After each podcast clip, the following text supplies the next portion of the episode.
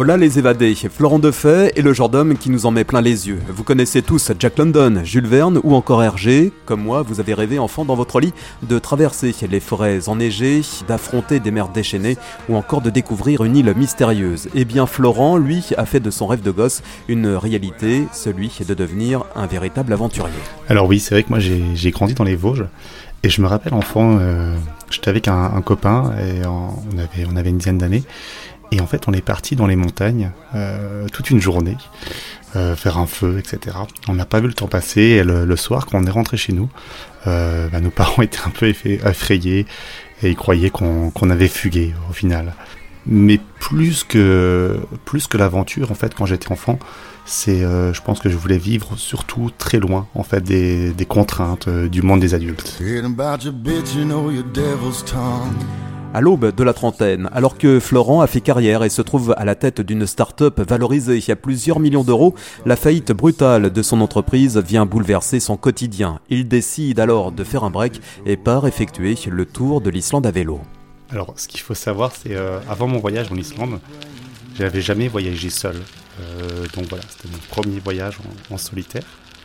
Mais après, le, plus dur au final pour moi, euh, c'est pas tant l'aventure, ça, ça se fait assez facilement, on se fait porter, mais c'est plus, euh, c'est plus le départ. Après un mois d'errance en Islande, il gravit un volcan rendu mythique par le voyage au centre de la Terre de Jules Verne. C'est là, sur les traces du professeur Lindenbrock, qu'il prend la décision de ne pas rentrer sur Paris et de poursuivre l'aventure, une aventure ponctuée de mésaventures. Alors oui, c'est vrai que dans, en trois ans, il y a eu beaucoup de mésaventures.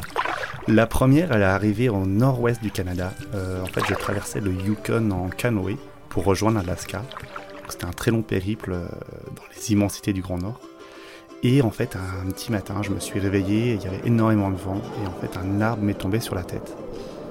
Et donc, j'ai été assommé, euh, et à mon réveil, le, plus dur au final, c'était que j'étais tout seul. Je savais qu'il n'y avait aucune habitation à, à plus de 300, 400 km à la ronde. Et ça, c'était assez, euh, assez difficile. Le natif des Vosges a donc parcouru pendant trois ans la planète, caméra au point, pour nous ramener dans son sac à dos un long métrage, Wanderlust, ou l'esprit d'aventure in French. Alors, ça c'est mon copain. Je l'ai pêché ce matin. je vais le manger souvent.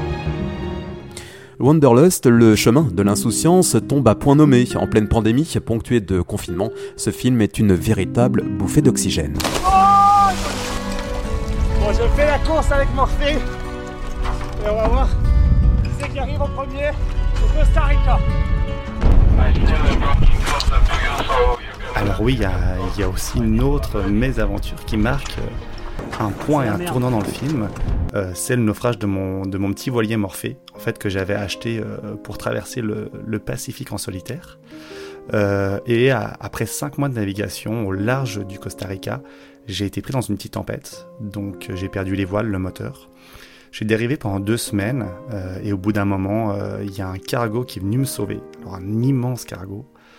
Et voilà, et ça c'était une très grosse mésaventure assez marquante, suivie par d'autres, mais après on, ne va pas toutes les raconter, on va laisser les gens les découvrir dans le film.